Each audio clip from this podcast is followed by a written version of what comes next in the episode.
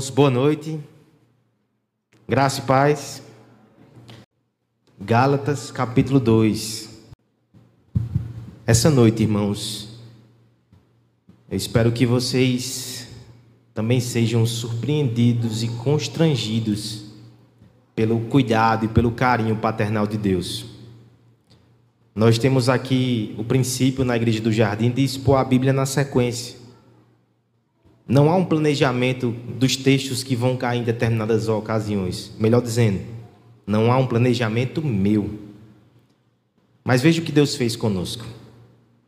Nessa noite tão especial, nós iremos refletir sobre o aspecto comunitário do Evangelho. Deus é muito cuidadoso. Deus é muito atencioso conosco. Nós nem merecemos, mas Ele é muito bom. Veja só o que ele falará ao nosso coração pela sua palavra nessa noite. Gálatas capítulo 2, do verso 1 ao verso 10. Acompanhe a leitura com esperança, com fé e com gratidão, porque Deus falará conosco através da sua palavra. Nisso nós cremos. 14 anos depois, subi outra vez a Jerusalém com Barnabé, levando também a Tito. Subi em obediência a uma revelação e lhes expus o evangelho que prego entre os gentios, mas em particular os que pareciam de maior influência para, de algum modo, não correr ter corrido em vão. Contudo, nem mesmo Tito, que estava comigo, sendo grego, foi constrangido a circuncidar-se. E isto por causa dos falsos irmãos que se entremem com o fim de espreitar a nossa liberdade que temos em Cristo Jesus e reduzir-nos à escravidão os quais nem ainda por uma hora nos submetemos para que a verdade do Evangelho permanecesse entre vós.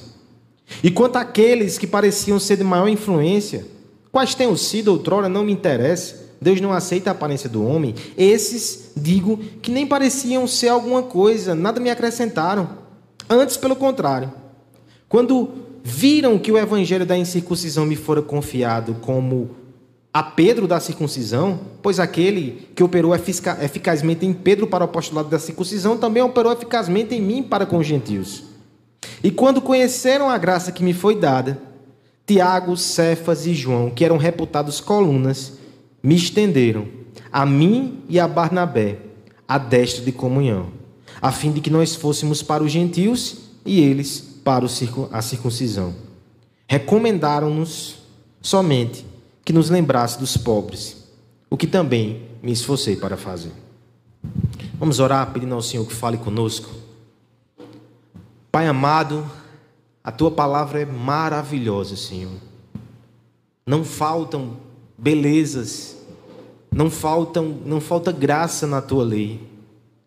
Mas os nossos olhos e os nossos ouvidos, eles não são aptos pela carne a contemplar isso, Senhor. Por isso nós pedimos, tem misericórdia de nós. A começar do pecador que fala, nos ajuda, Senhor. Nos ajuda a enxergar as maravilhas da tua lei, nos ajuda a enxergar a redenção. Nos ajuda a suprir as nossas necessidades em Cristo. Nos ajuda a confrontar os nossos pecados nele também. Em nome de Jesus. Amém. Cedo ou tarde, Todos nós precisamos nos deparar com o dilema da comunidade. Como é que podemos, nesse mundo caído, construir relacionamentos que ao mesmo tempo possam ter liberdade, mas unidade? Construir relacionamentos sem divisão e sem ruptura, mas também sem opressão, sem esmagar as individualidades. Logo em criança, nós começamos a nos deparar com isso. É certo que quando estamos envolvidos somente no seio familiar, essas questões não aparecem. Mas nos primeiros contatos com o mundo exterior, na vida escolar, o dilema da comunidade se impõe. Nós começamos a fazer vínculos de afeto e afinidade com coleguinhas mais próximos. Como C.S. Lewis dizia, a amizade é quando a gente olha na mesma direção e diz: Você também gosta disso? E aí está feito o vínculo. Mas esses pequenos agrupamentos que começamos a montar ainda na primeira infância, eles precisam também lidar com comunidades maiores. Seja a sala, seja o macrocosmo do colégio. Com o passar do tempo, não fica tão fácil, ou não fica mais fácil. Relacionamentos amorosos, eles invadem também essa arena de relacionamentos e relações. E a gente fica tentando equilibrar todas elas. E a gente fica procurando um lugar onde possa florescer.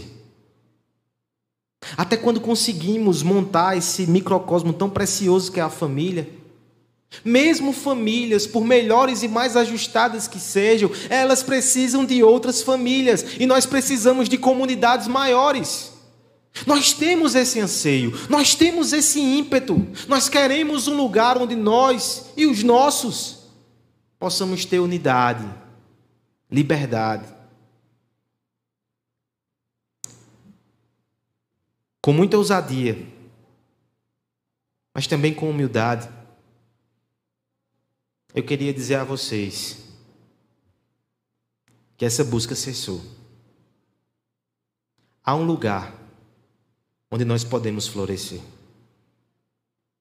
Há um lugar onde, debaixo das influências graciosas do Evangelho, a gente pode ter unidade, liberdade, diversidade, santidade. Há uma comunidade que é formada pelo Evangelho e ela é singular, ela se chama igreja. Tim Keller, no livro Comunidade Centrada, ele diz assim que as experiências mais fortes que nós temos, geralmente, elas nos unem a outras pessoas que compartilham conosco aquele momento. Pense em exemplos extremos, talvez uma família que junto com outras pessoas, eles conseguiram superar um desastre natural. Pessoas que se unem para enfrentar uma guerra, uma batalha. Pessoas que passam por situações traumáticas, marcantes, decisivas, radicais, quando elas cruzam o outro lado do rio, elas olham umas para as outras e elas percebem que há algo que as une muito profundo. Assim sendo, se nós entendemos que a experiência mais radical mais transformadora e mais profunda que nós temos foi o encontro com Jesus Cristo em fé e arrependimento. Quando atravessamos esse rio, olhamos para o lado e percebemos que outras pessoas fizeram a travessia junto conosco. Isso nos marca profundamente. Opa! Isso nos une intimamente. Isso forma comunidade. Falaremos, portanto, nessa noite da comunidade que o Evangelho forma. É interessante como Paulo chegou nesse tema. Se você lembra bem, se você tem acompanhado a nossa série de sermões, no capítulo 1 poderia até soar que ele não tinha essa questão tão forte com comunidade. No capítulo 1 ele parece estar muito vidrado em marcar posição, dizendo que seu evangelho era independente dos outros apóstolos, veio diretamente de Cristo. Talvez uma leitura desavisasse, achasse que Paulo não valorizava a igreja institucional, não respeitasse os outros apóstolos, não tivesse apreço por comunidade. Essa é uma leitura errada. Ele escreve para uma igreja. Ele respeita os outros apóstolos. Mas no primeiro momento ele queria marcar a sua independência. Assim como agora, no segundo momento do seu testemunho pessoal, ele quer demonstrar a sua interdependência. Ele depende também da igreja. Ele tem vínculos com a igreja. E a partir desse relato da sua relação com Jerusalém, num momento muito singular, num momento muito importante, a partir disso, nós veremos algumas marcas dessa comunidade que é formada pelo Evangelho. Veremos duas marcas negativas e duas marcas positivas. Primeiro, as negativas. A comunidade formada pelo Evangelho, em primeiro lugar, ela não é marcada por individualismo, versos 1 e 2. Mas ela também não é marcada pela sujeição escravizante, versos 3 até o verso 5. Agora, de forma positiva, a comunidade formada pelo Evangelho, ela é marcada pela cooperação em prol do reino. Verso 6 até o verso 9. E por fim, A comunidade formada pelo Evangelho, ela é marcada pela compaixão frutífera. Verso 10. Duas características negativas, duas positivas. E nas positivas a gente termina para você ser recebido com um sorriso no rosto. Vamos então verificar o que esse texto nos ensina sobre essa comunidade tão preciosa que é a igreja. Primeira coisa é que a comunidade formada pelo evangelho ela não deve ser marcada pelo individualismo. Versos 1 e 2, eu peço que a igreja faça essa leitura em voz alta para me ajudar. É, é sério. 14 anos depois,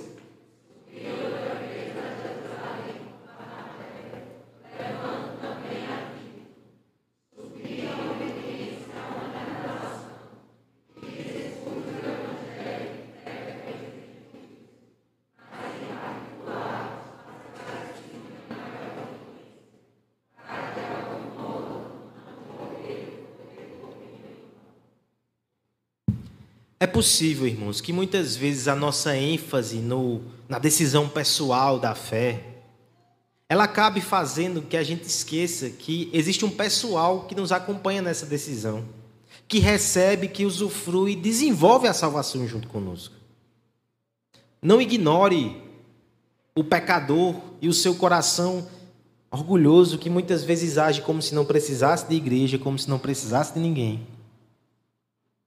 Mas veja, nós temos um apóstolo aqui para lhe mostrar que não é bem assim. Ele faz isso na prática, ele não vai nem ensinar, ele vai testemunhar. Temos aqui mais uma vez um movimento geográfico, ou como eu fiquei pensando nessa semana, cardiogeográfico. Paulo vai narrando geografia para narrar os movimentos do seu coração. 14 anos se passam daquele último relato. E agora ele volta a Jerusalém. Por que ele volta a Jerusalém?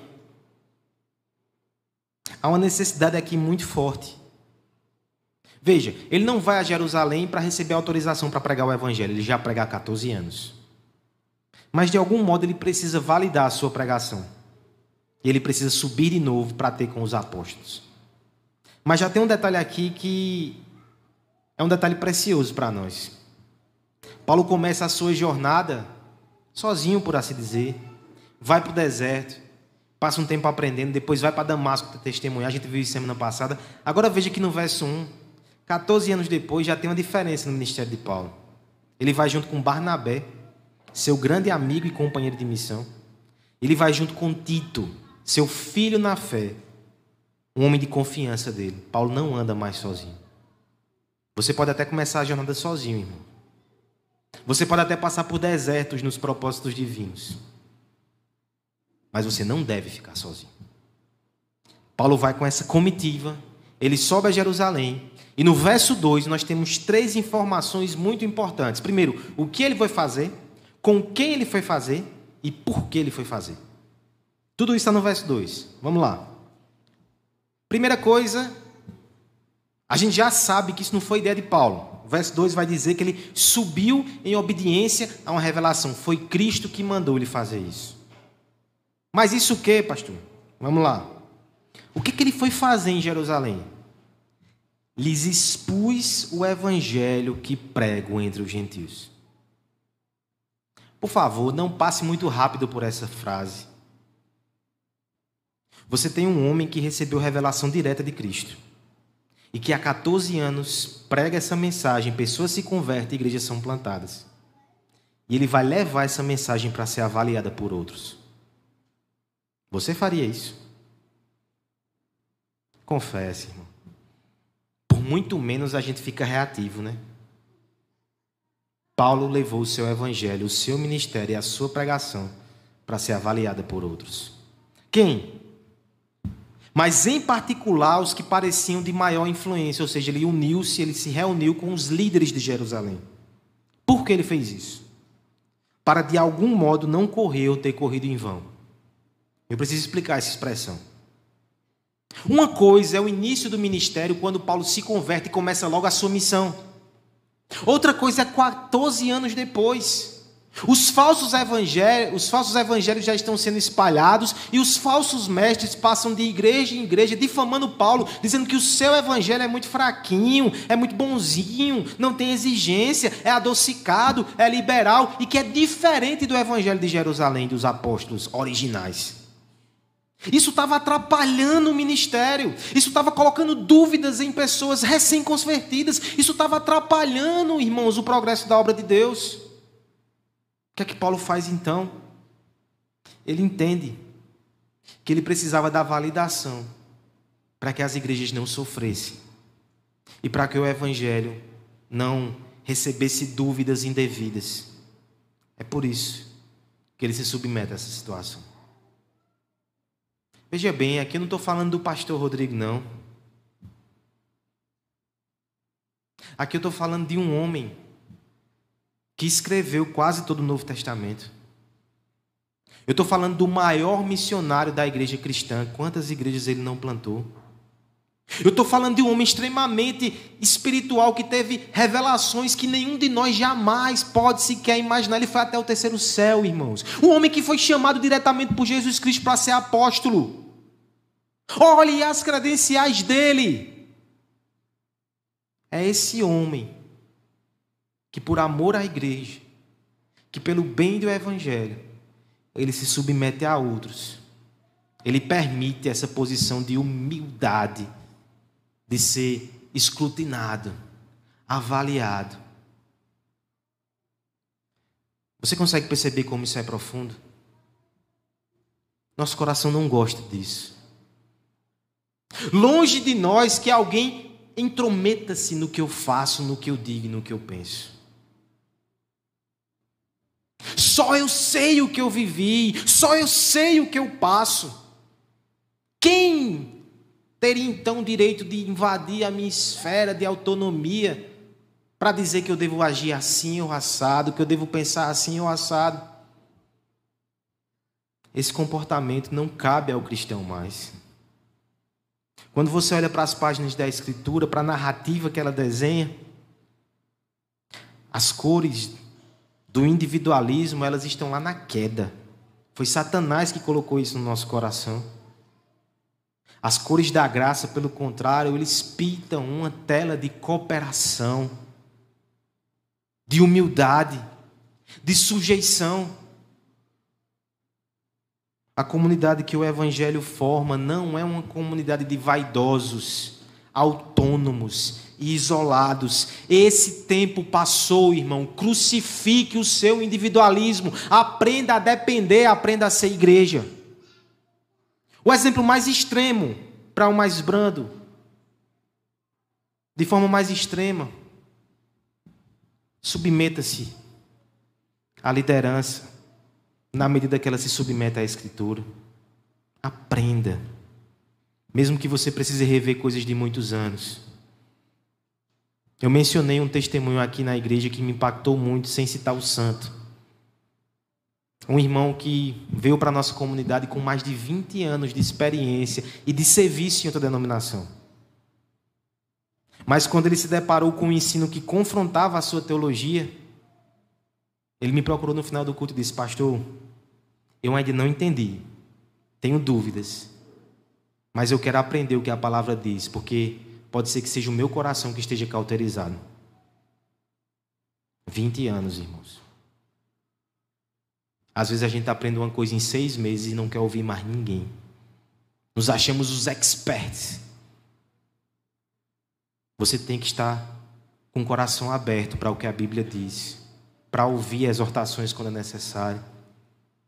E aqueles que se farão membros dessa igreja, se submeter até à disciplina quando você for chamado a isso pela Escritura. O individualismo não deve fazer parte do nosso meio. Nós devemos ser uma comunidade que está aberta uns para os outros. Nós devemos aprender a confessar pecados uns para os outros. Ninguém aqui é super-herói, é super-homem, super-mulher. E tanto é que não somos que Deus nos deu igreja. Coloque seu coração dentro de outros, pessoas de confiança. Essa semana a Letícia compartilhou comigo que no discipulado das jovens senhoritas, o assunto foi exatamente confissão de pecado e foi um chororô grande. Mas isso não tem que ser só um evento, isso tem que ser a nossa vida como igreja. Nós precisamos aprender a depender uns dos outros.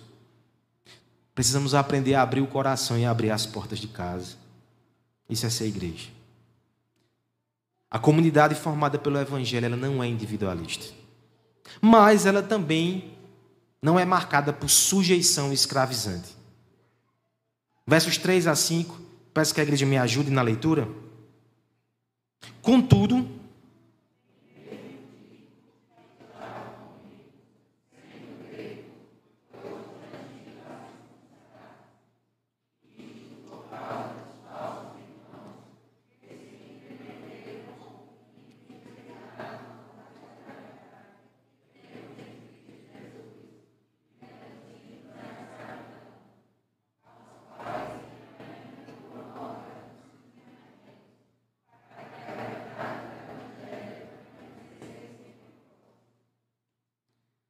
C.S. Lewis, no livro Cartas de um Diabo ao Seu Aprendiz, onde ele se faz de diabo para dizer as estratégias do inimigo para afastar os crentes do caminho.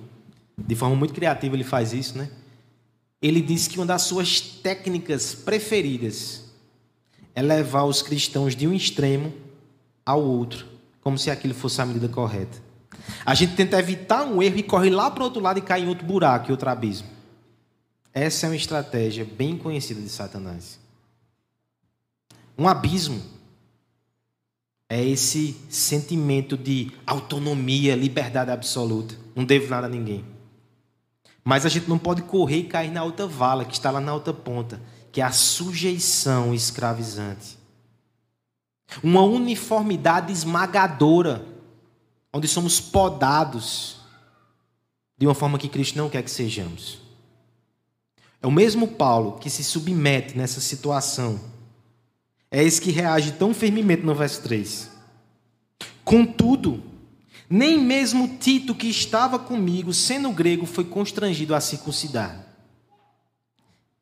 Paulo pegou Tito e levou ele para o olho do furacão. O que era a grande polêmica ali? Era se gentios, gregos, pessoas que não são judeus, judias, se elas aceitassem Jesus Cristo, elas precisavam também se submeter à lei para serem salvas. E um dos pontos mais sensíveis era exatamente a circuncisão.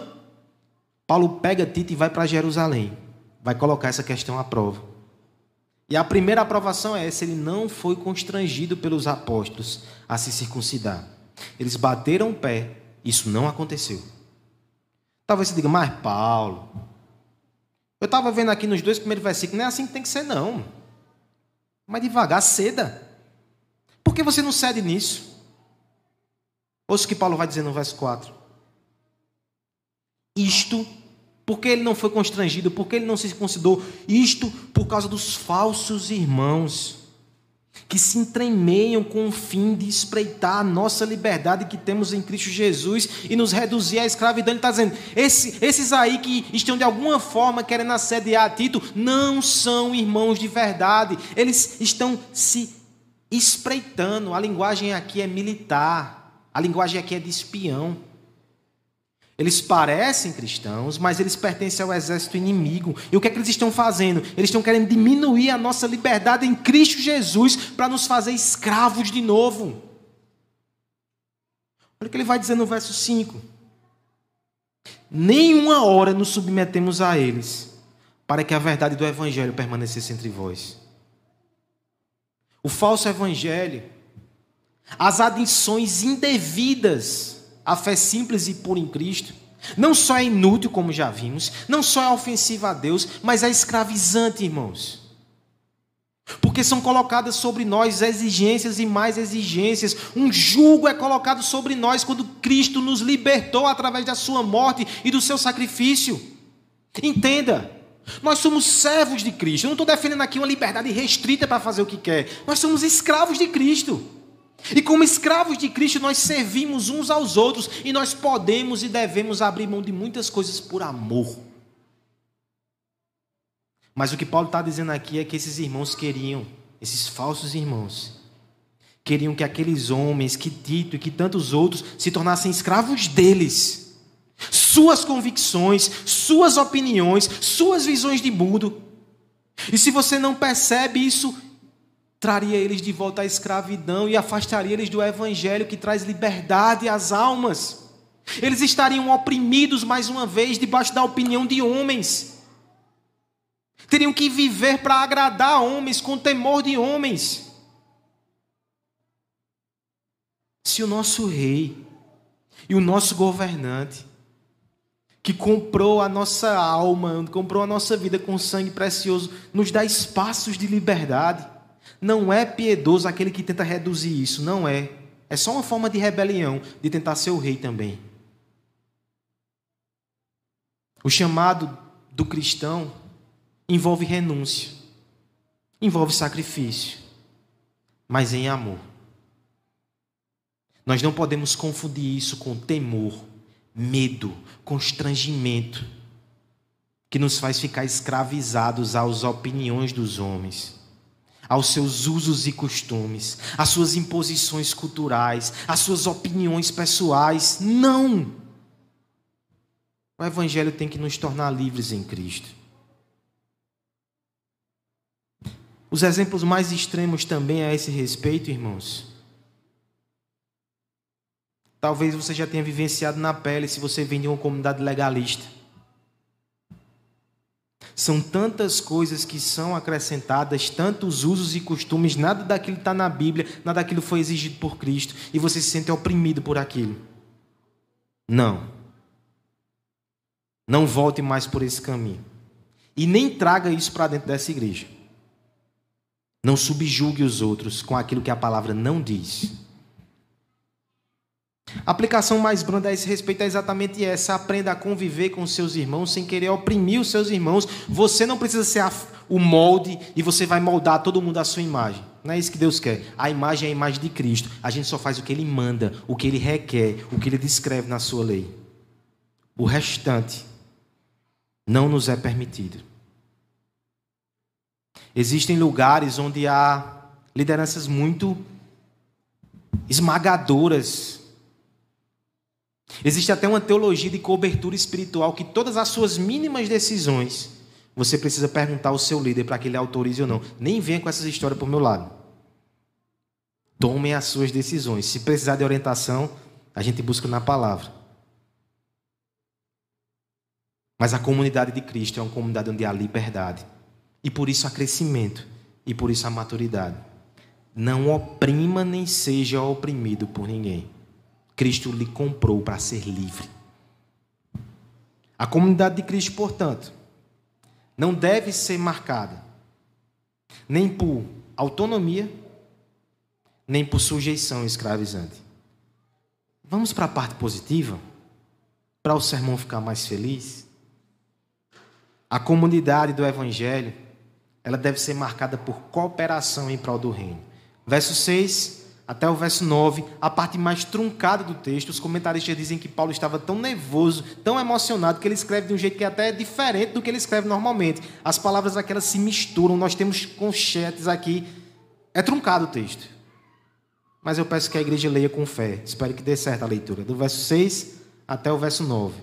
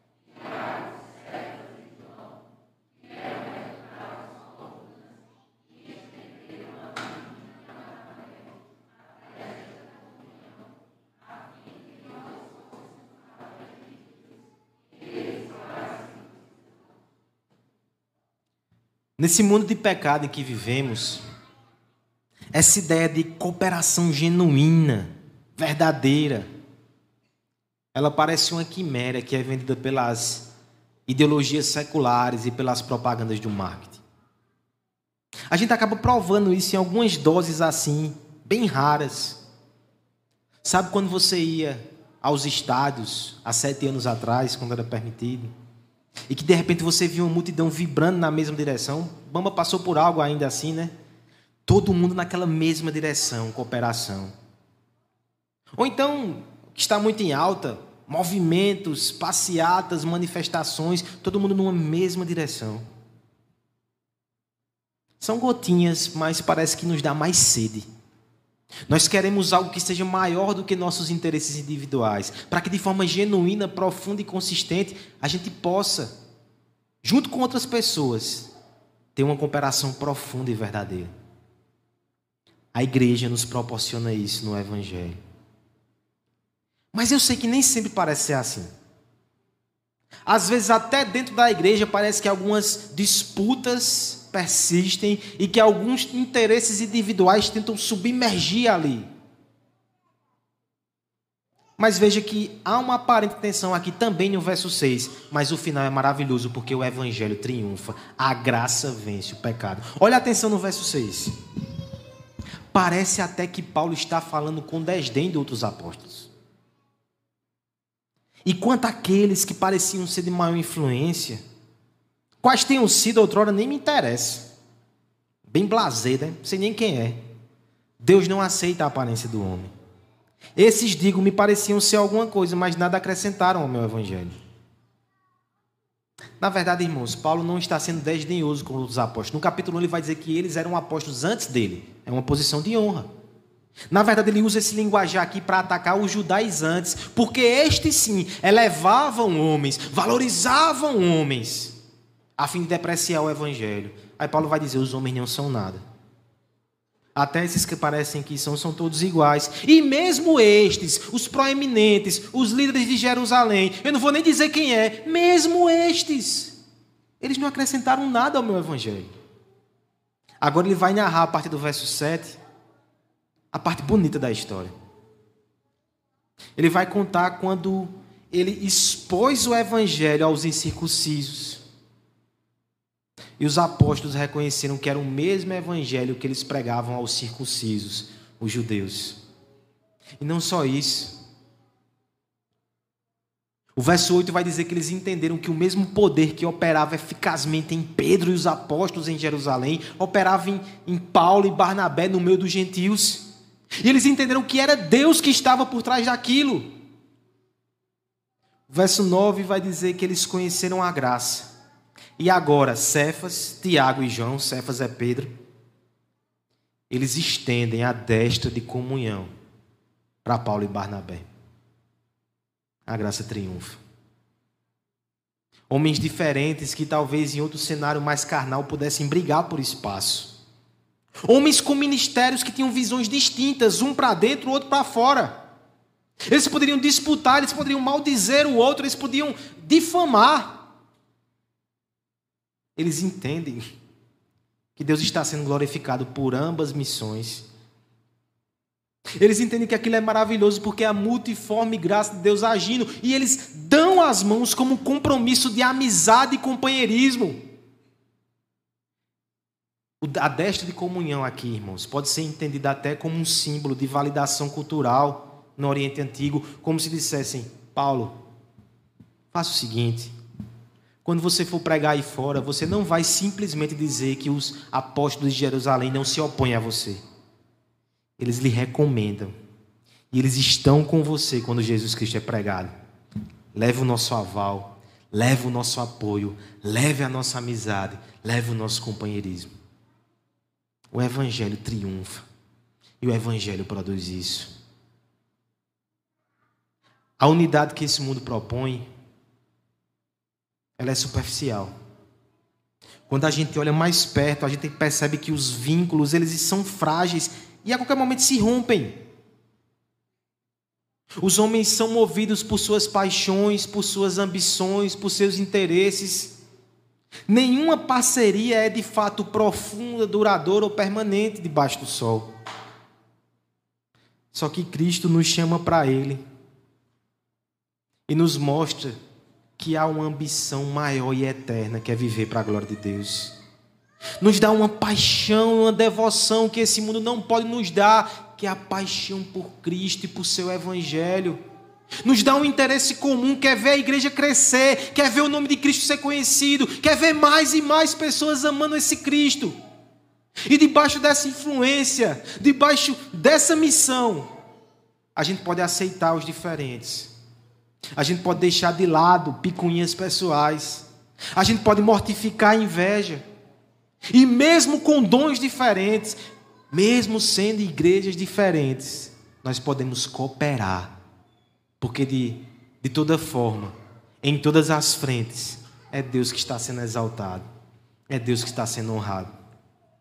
Aqui tem uma palavra que ela é bem evidente para você que está vindo de outra igreja. Se ela é uma igreja séria, apesar de você discordar de alguma questão teológica, continue se alegrando com ela. Continue orando por ela. Sempre que for possível, vamos cooperar. Há um chamado aqui a todos nós a nos envolver com essa obra, a contribuir com os nossos dons.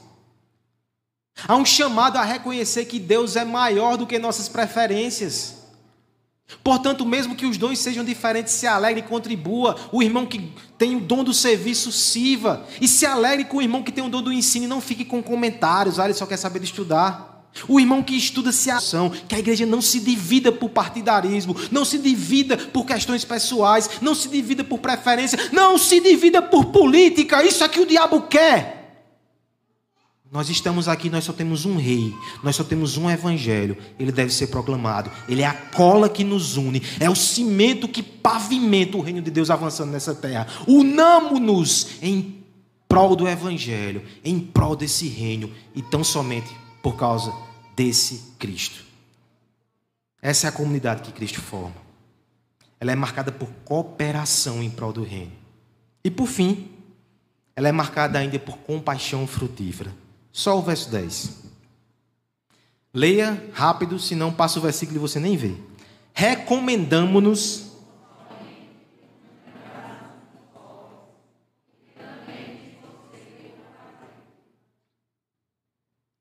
A vida cristã é composta por dois amores: o amor a Deus. Nos colocamos lado a lado com os nossos irmãos e cooperamos porque amamos a Deus. Mas depois de olhar para Deus, a gente olha para o próximo novamente e aí vem um segundo amor. Não tem como amar a Deus se a gente não ama o nosso irmão. Isso envolve não só cooperação, isso envolve também compaixão. E compaixão frutífera, não só de palavras, mas com ações concretas. Pode parecer estranha a conclusão desse texto. Está falando só sobre evangelho, sobre comunhão, sobre coisas doutrinárias. Nada se acrescenta ao evangelho e de repente os apóstolos dizem: a gente só recomenda uma coisa. Não esqueça dos pobres, Paulo. Pare. Não acrescente a causa social ao evangelho, porque senão você o perverte. Não é isso. Deixa eu explicar aqui o contexto desse verso 10. A igreja de Jerusalém, ela passava por escassez e necessidade. Tanto é que em Atos 4, os irmãos vendiam suas propriedades para poder abençoar os outros que passavam fome. É um cenário difícil. A igreja mãe sofria. Meus irmãos, esse verso 10, ele quebra o nosso coração.